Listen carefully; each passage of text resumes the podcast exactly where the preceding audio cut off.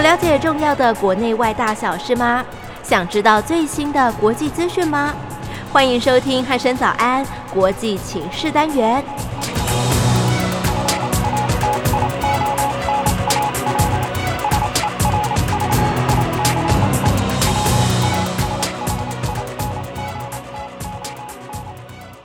各位听众朋友，您好，欢迎收听今天的国际情势单元，我是易明。今天邀请到曾富生老师来到节目当中，老师你好。呃，一鸣早安，全国的听众朋友，大家早安。嗯，是老师，最近这个国际的媒体有有报道到这个美国的这个国防部长奥斯汀，他第三度的想要去这个中共的军委的副主席许其亮通电话呢，但是被拒绝了。嗯哼，对，那这件事情也引起了这个印太国家的一些关注哦。对，那这一集呢，就是要请老师针对这一次美中军事关系的这个最新发展，向听众朋友可以详细的说明一下到底怎么回事啊？那基本上，当然美中之间的一个军事关系啊，啊、从这个全世界的角度来看都是非常重要的，因为我们知道说军事的冲突呢所造成的伤害啊，是这个没有办法来比拟的，是所以全世界都希望说美中之间的一个军事合作关系呢能够持续，嗯而且呢，让这个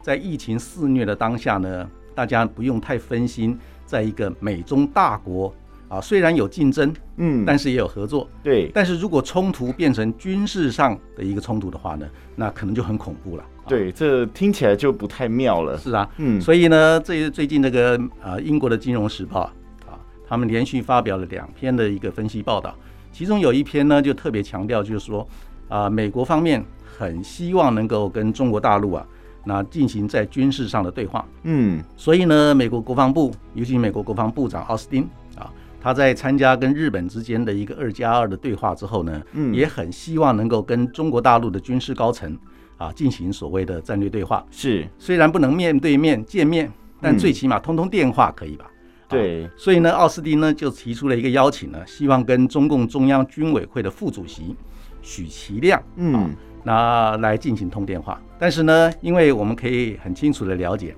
现在美中之间呢、这个气氛是不太好的。对，那美国的国防部长他正常的一个在外交礼仪上的一个基本他的一个对口呢，是应该是中共的啊、国务委员兼国防部长魏凤和。嗯，啊，如果说美方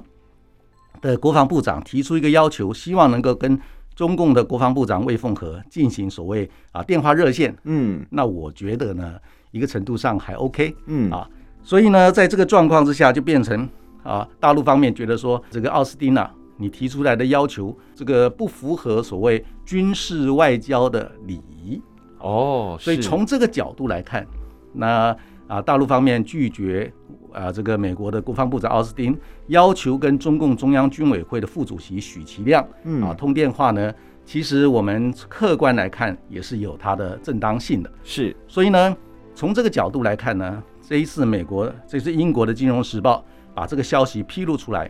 嗯，一开始很多国家有一点紧张，啊对，因为我们很清楚的知道，现在美中之间的一个战略竞争啊，越来越激烈。嗯，不，管是在南海、在台海、在东海，甚至于在中印边界，还有所谓大洋洲啊，这个美国跟澳大利亚，还有纽西兰、英国啊，这个五眼联盟的一个结构，嗯，让大陆方面觉得说，美国啊有意要来发展新的印太战略，是要来围堵中国啊，所以这个气氛之下呢，啊，那《金融时报》披露说，啊，中国中共方面呢拒绝美国国防部长提出希望能通话的要求，那这个新闻啊就引起各方的关注了。啊对，势必会就是大家会想说，哎，到底怎么了？为什么会对感。感觉上好像这个冲突又有一点点升高的味道、对哦。啊，这个冲突升高，嗯所以呢，我们我就很仔细的来研究一下，然后再把这个收集相关的资料。哦，原来关键就出在这里，嗯就是大陆方面觉得没有对等是啊，所以呢，我相信如果说美国方面真的有诚意啊，希望能够跟啊中国大陆之间恢复所谓战略对话，甚至于这个军事热线的一个畅通的话呢，嗯也许啊，大陆方面其实已经做了一个球出来嘛。对，他，说，如果你要求是跟我的国务委员兼国防部长魏控凤和嗯，来进行通话的话，也许这个话这个话就通了。哦，因为我记得在今年的四月上旬，嗯那大陆的国防部呢，也放出了一个讯号，就是说，中国大陆方面很希望能够跟美国之间就有关军事对话这个领域呢，能够进行交流。嗯，因为为呢，他们一再的认为说，现在美中之间虽然有所谓的贸易战，是、啊但是呢，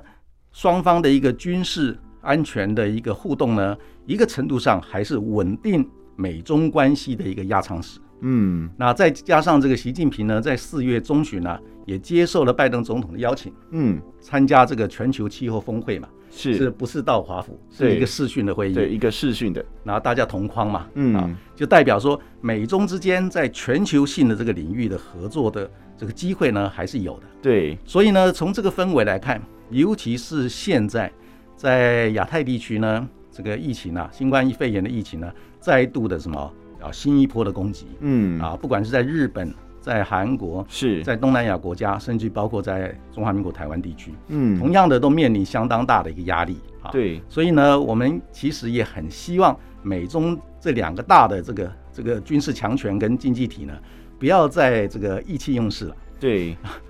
可不要不以要再好好的合作一下，可以好好的和缓一下 对，啊，关系和缓一下，让周边的这些国家呢，啊，把所有主要的心思呢放在照顾自己国家人民身体的健康，嗯还有有效的来克制这个这个新冠肺炎的一个冲击，甚至于呢，赶快的找到一个恢复经济秩序、健康发展的一个轨道。嗯这个才是重点，是，所以我们在这边要呼吁说，美中两个大的军事强权呢，要帮帮忙了啊！对，因为其实他们不帮忙哦，其实我们这些呃周边的比较弱小一点的国家哦，真的也很难帮到什么忙哦。是啊，没有错啊。对，因为其实大象在走路的时候，旁边的蝼蚁就可能会被压死哦。那那小草也很倒霉啊。对，树也很倒霉，不要说是啊小草了， 连树都可能会被撞倒哦。对，那其实最近这个美国跟日本哦，其实还有在做这个布局哦，要进行这个反制中共军力扩张的一个这个类似的演习哦。那他们甚至还传出消息说，他们准备在今年的夏天推出了一个跨十七个时区，然后多国的一个联合的海空军的军演。那请问老师，那这一场以美日为首的西方国家祭出这种大动作的军演，它有什么样的战略意涵呢？那我一鸣，我觉得你这个问题问得非常重要，是而且是我想，呃，亚太地区多数的国家，尤其我们中华人民国啊，也很关切这个议题。嗯那这个讯号呢，其实刚释放出来也没有多久，嗯，差不多多两个礼拜以前。啊对，这个是由美国的叫做 Military 啊，这个 d o c o m 是就是美国军方的一个这个所谓军事专业的报纸、嗯网站啊披露出来的消息，所以呢，它的可信度是相当高的。对啊那从这个角度来看，第一个就是这一次美军呢，尤其是美国海军，其实美国海军也包括它的航空兵，等嗯于另外加再向空军的一个配合。是他们发布的这个讯息呢，就是他们准备在今年的夏天，也就是八月左右，嗯原来这个演习的计划叫做这个扩大海上军演二零二零。啊嗯，但是因为二零二零的时候，我们知道美国哎的这这个个新冠肺炎疫情颇严重的，颇严重的，啊对，所以他们就延期到二零二一，嗯所以这个，所以它变成叫扩大军事海上军演二零二一，嗯这个一个 project 呢，它跨了十七个时区。嗯那听众朋友一定很好奇，为什么要跨十七个时区？就是包括大西洋嗯，跟太平洋是啊，那中间的几个就是美国大陆，嗯它有差不多有五个时区左右，啊对五六个时区左右。那那那边不是那是陆地嘛，对，所以就是包括了大西洋跟太平洋整个区域，嗯甚至于包括大洋洲跟印度洋，是等于是美国海军跟海空军，它在全世界的这个军事活动啊，都要来一次什么大操演、对，大盘点。那当然，这个大操演、大盘点呢，一个程度上也要结合它的在各地主要的盟国友邦。嗯这个盟国友邦，那大在大西洋地区呢，那就包括英国为主，是在还有英国有时候包括北约的一个盟国，嗯另外在太平洋地区呢，主要就是包括日本跟南韩，嗯还有在大洋洲地区就是澳大利亚、纽西兰，嗯另外呢在印度洋地区就包括跟印度啊还有相关的其他国家。是啊那这个全球性跨十七个时区的一个海空军的一个联合军事演习呢，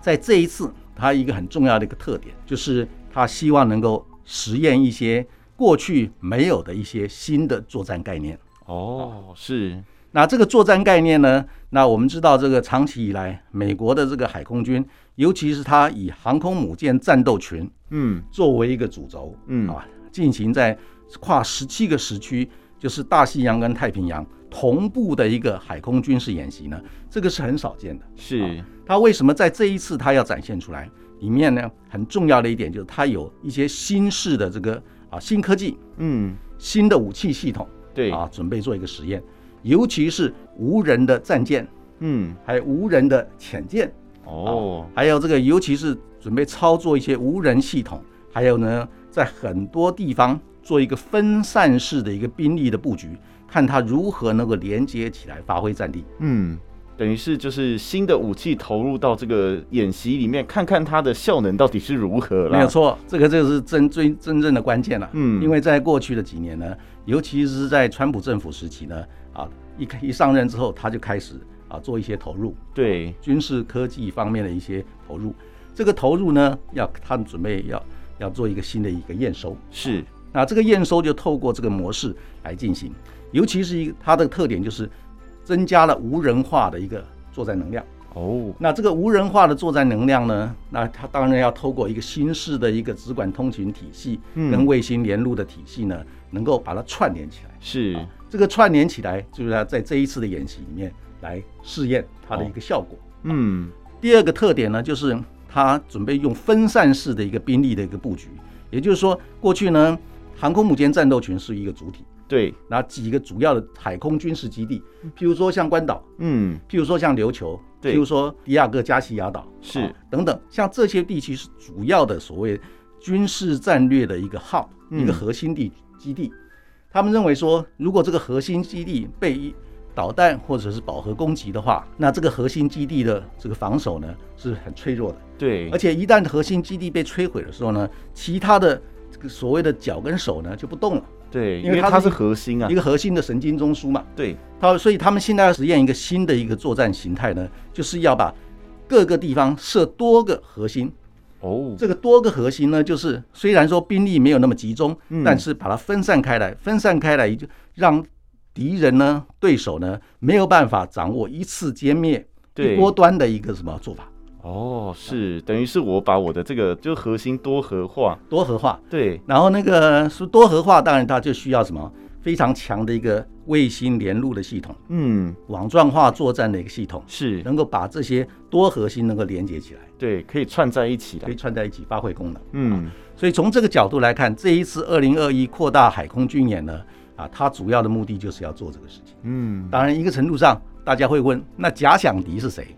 哎，对，这大概也是全世界很关心很的关这心个的议问题题呀、对呀、那假想敌是谁？那当然，这个有些媒体就在旁边做文章的一些媒体就说，这个假想敌主要就是对付中共跟俄罗斯。哦，是，那当然，但是呢，这一次他的军演，现在看到的文件里面，并没有直接揭露说假想敌就是中共跟俄罗斯，嗯只是他的目的是要跨十七个时区来做新的作战概念的一个演练，好这个分散式的一个布局是来做法，来测试它的能量。嗯，所以从这个角度来看，那因为还有这个两三个月的两个多月的时间，还可以再观察看看。还可以再观察一下。嗯，是，其实就像老师讲的、哦，就是这个跨十七个时区的这个演习哦，说实在话。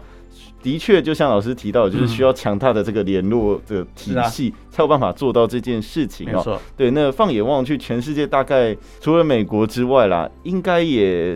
寥寥可数，就是几个国家有办法做到这件事情那哦。主要是他还要就是要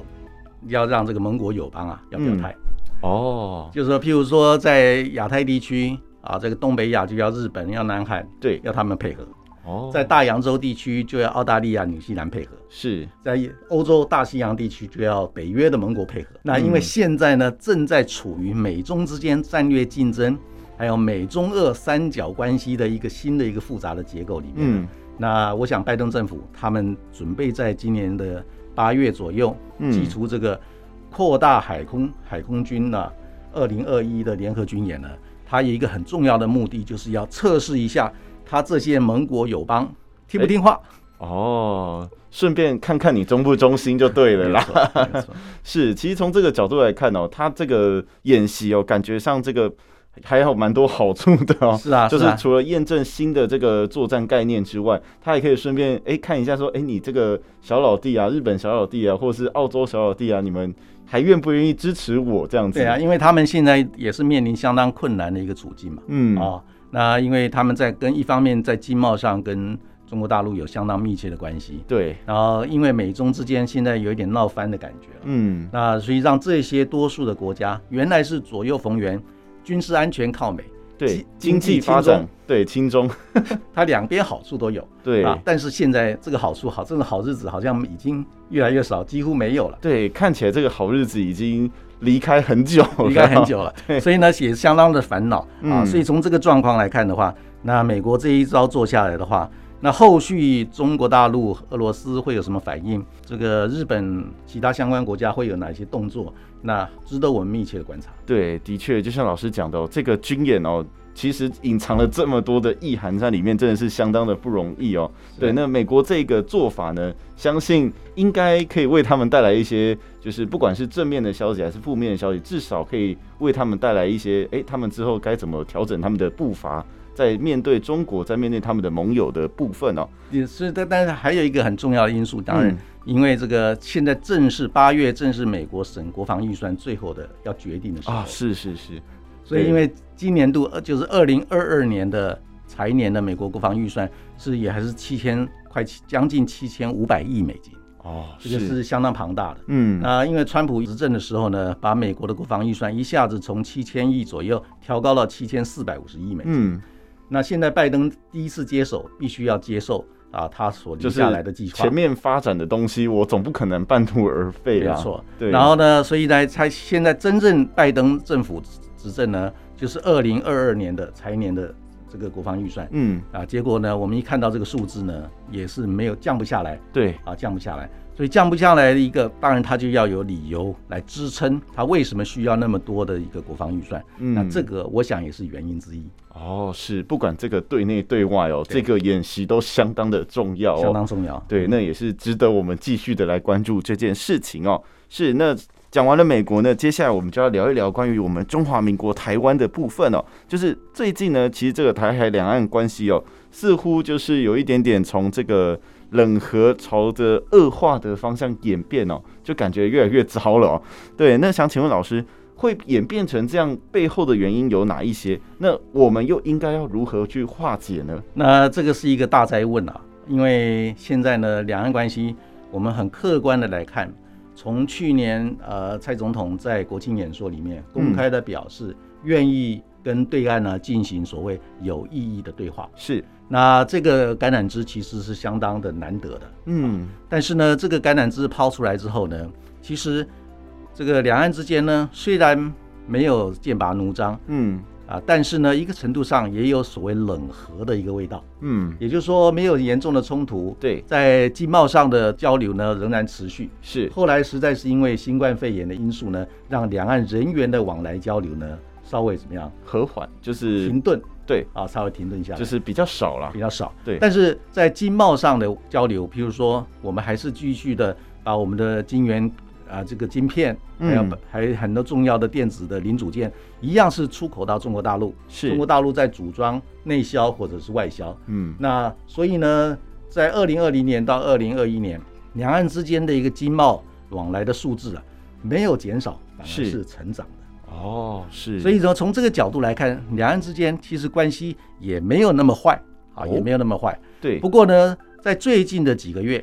那我因为长期观察这些现象，一是，些这个趋势的人。那我我的一我的感觉就是说，两岸之间要维持一个和缓良性互动的这个压力啊，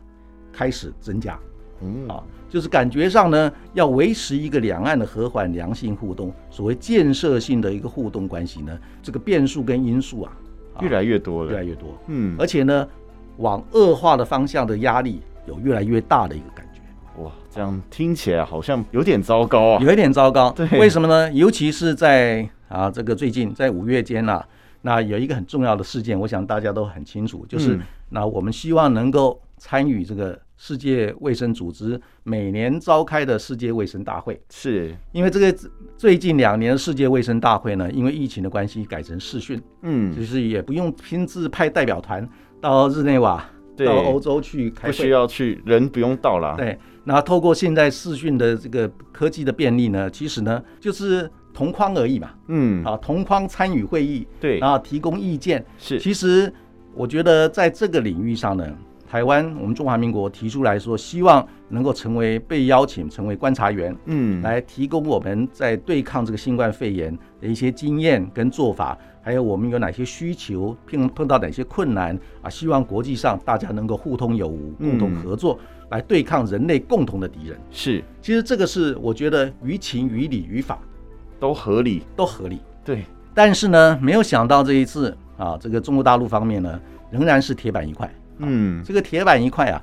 那从一个角度来看，有一点伤台湾人的心是，啊，因为这个是合情合理的事情。嗯啊，因大为陆我们是用专业的角度在帮忙的。没有错。对同时呢，我们也只是要求受邀成为观察员，嗯我们也没有要求说要成为会员，或者是成为这个主权国家代表的一个代表团，对，嗯都没有。都没有。那我们只是说，我们希望能够参与，能够贡献。嗯，那受邀成为观察员，共同来参加视讯会议，嗯还不是说进入会场对，呃发言，没有对，并没有。对呀、所以呢，从这个角度来看，我觉得大陆方面呢、啊我想希望不是北京最高阶层，他们也许太忙了，没有注意到这时个间情，管这件事啊。没有没有没有直直接的来介入这个事情。嗯，所以底下的工作阶层，或外交部也好，大陆的国台办也好，嗯这些工作阶层的人士啊，就把它挡掉了。哦，那如果是这样子的话呢，我觉得透过这一次的广播的节目呢，如果北京的领导高层知道有这种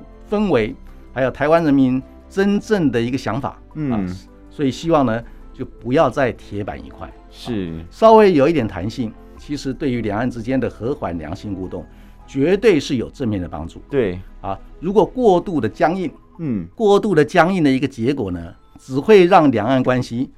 越来什么心理上越走越远。是，啊，所以这一点呢，那为什么我刚才一开始都特别提到，就是那我长期研究两岸关系的互动，嗯，那一段时间，其实呢，虽然没有这个很和缓、对，很合作，但是最起码有冷和的氛围。对，就是那至少没有太过于激烈的冲突啊。对，呀、其实这个对于双方来讲都是好事嘛。嗯，一个程度上，各自努力把自己该做的事情做好，对然后两岸之间的关系就让它慢慢的去磨合，对然，后 该有的一些建设性的互动，包括经贸的互动、人员的交流往来，啊，都在进行呢、对啊，，都在进行嘛。对，其实实际上的确是这样，嗯就是哎、诶我们实际上人才的交流还是有在进行，是啊那这个经贸的交流也还是在继续，对啊呀、然后这个军事上的对峙，那这个是主权的问题，所以双方都坚持，这个是情有可原。，对这个要交流好像也有点奇怪啦， 没有错。对，但是如果说要进行所谓的战略对话，或者是共同救灾，嗯基于人道的理由、理由基础，也是可以互动的啊，。对，所以呢，从这个角度来看，我们要有新的思维，是，啊，而且要把心胸稍微放嗯开、放宽一点。那我觉得这个东西呢，那我们对于大陆的这个政治体制、官僚结构的体制，其实是有相当程度的了解。嗯，那这个就必须要北京最高的领导阶层，他们愿意稍微把这个螺丝啊松开一点，松对开，一点。嗯，只要它松开一点呢，这个官僚体系、官僚结构呢，他们绝对是听命办事，啊，对，绝对会照办。是，但是最高领导阶层他没有把这个螺丝稍微松一点的话，底下的人他们宁左勿右，嗯哎、。他们也不要，反正反正薪水照领，他也不必不必这对，个他也不多必事去冒这个风险呐、啊。冒冒这个风险，对，啊，所以这个解铃还须系铃人啊。嗯，如果说两岸之间要能够进行一个建设性的一个和缓良性互动，那我觉得说在一些关键的时刻、关键的议题，合情合理合法的一个基本的一个架构底下的话呢，那我觉得中共方面呢，中共尤其是中共的决策阶层嗯，啊，需要有新的思维，才能够面对未来两岸三边关系呢啊进入更复杂的一个环境的时候呢啊，能够避免冲突。嗯，是，其实就像老师讲的嗯哦，就是这样子的做法呢，也是给对岸一个喊话啦。 是啊，对我们这样子也是希望他们能够，哎、我们能够和缓一点双方的这个紧张的局势哦，不要说就是哎、还是以依照这个大概已经将近快一个世纪之前的这个状态，啊对我们就是要好好的坐下来，好好谈一下嘛。因为主要是时代也变了、嗯，啊。那中华民国在大陆有三十八年，对那中华民国其实主要在台湾已经七十年了。对，对，两岸之间的一个对峙，或者是呃竞合关系也好，那也是经过七十年的演变，到今天也大家应该是慢慢的要走向什么文明、开放，嗯，然后对话，对因为我们的第二代、第三代都起来了嘛。对，那第二代、第三代，其实对于很多历史上的恩怨，跟他们来讲，硬要套在他们头上是不公平的。对，好像对有一点不太的，不太就是其实新新的这一代，他们可能也不太了解啦。他们也不太了解对，但是呢，他们是未来啊，嗯所以呢，如果说双方能够基于一个比较和缓、善意、理性的一个基础来进行所谓呃循序渐进的一些交流跟互动的话，那对于两岸新生代、嗯年轻人是比较公平的啊，啊，这是对我的看法。对，其实就像老师讲的哦，这样子比较哎。大家可以坐下来好好谈一谈，其实是对大家都好的，没错尤其是对我们的新生代没错来说，因为其实这种历史恩怨呢、哦其实大家如果有看一些乡土剧或是这种武侠小说哦、是啊就是那个恩怨呢，都会就是哎、我要帮我爸爸报仇，我要帮我师傅报仇，那如果冤冤相报，一代传一代，那何时了呢？对，就那而且对年轻新生代，我觉得是不公平的。对因为他们有他们的天地，而且他们有他们的未来。嗯对啊那我们不需要把过去的一些包袱强压在他们身上。是其实这个对他们绝对是什么不公不平，公平的嘛，对是不是？他们有自己的人生、自己的生没活错，但不需要被这种哎、上一代甚至上上一代的这种恩怨所束缚住。应该是上 上代了。呃， 对，算起来应该是上上代了。对对，对，这所以可以看得出来，这个时间哦，其实已经很久了已经哦。七十年了。对， 70年七十年这么久没了，所以所以也大家都要应该要有一点新的思维、啊嗯，不管是我觉得在台北这边一定一个程度上已经有开始有比较弹性跟思维，嗯那我们希望说北京当局呢也应该要有一个新的思维来面对新的环境，嗯，是的确哦，就是面对这个新时代哦，其实本来就是要应该用新的思维去面对这个挑战才对哦。对，那也在这边再次的呼吁北京当局哦，如果能够好好坐下来谈，那就坐下来谈吧，是啊。千万不要再继续这样子了。这个僵局如果再持续下去，将来想坐下来好好谈的空间跟机会可能会减少。对，其实就像老师讲的哦，这个机会如果再继续这样下去，可能会越来越渺茫。 对，那也希望就是，哎，不管是双方的领导人哦，都有机会可以坐下来好好谈一谈哦。希望在我有生之年可以看到这样的一幕哦。那我们要继续努力。继续努力，继续努力。好，那今天在经过老师的分析之后，相信各位听众朋友对于这个美中的军事关系，还有中国跟这个台湾的部分哦，两岸的这个关系发展哦，应该有了更进一步的认识哦。那也再次的呼应老师刚才最后所讲的、哦，希望能够好好坐下来谈，因为毕竟冲突的关系是所有国际社会相信啊，应该都是所有国际社会大家所不乐见的一个状况哦。好，那今天的国际情势单元就到这里，我们下次再会喽，拜拜。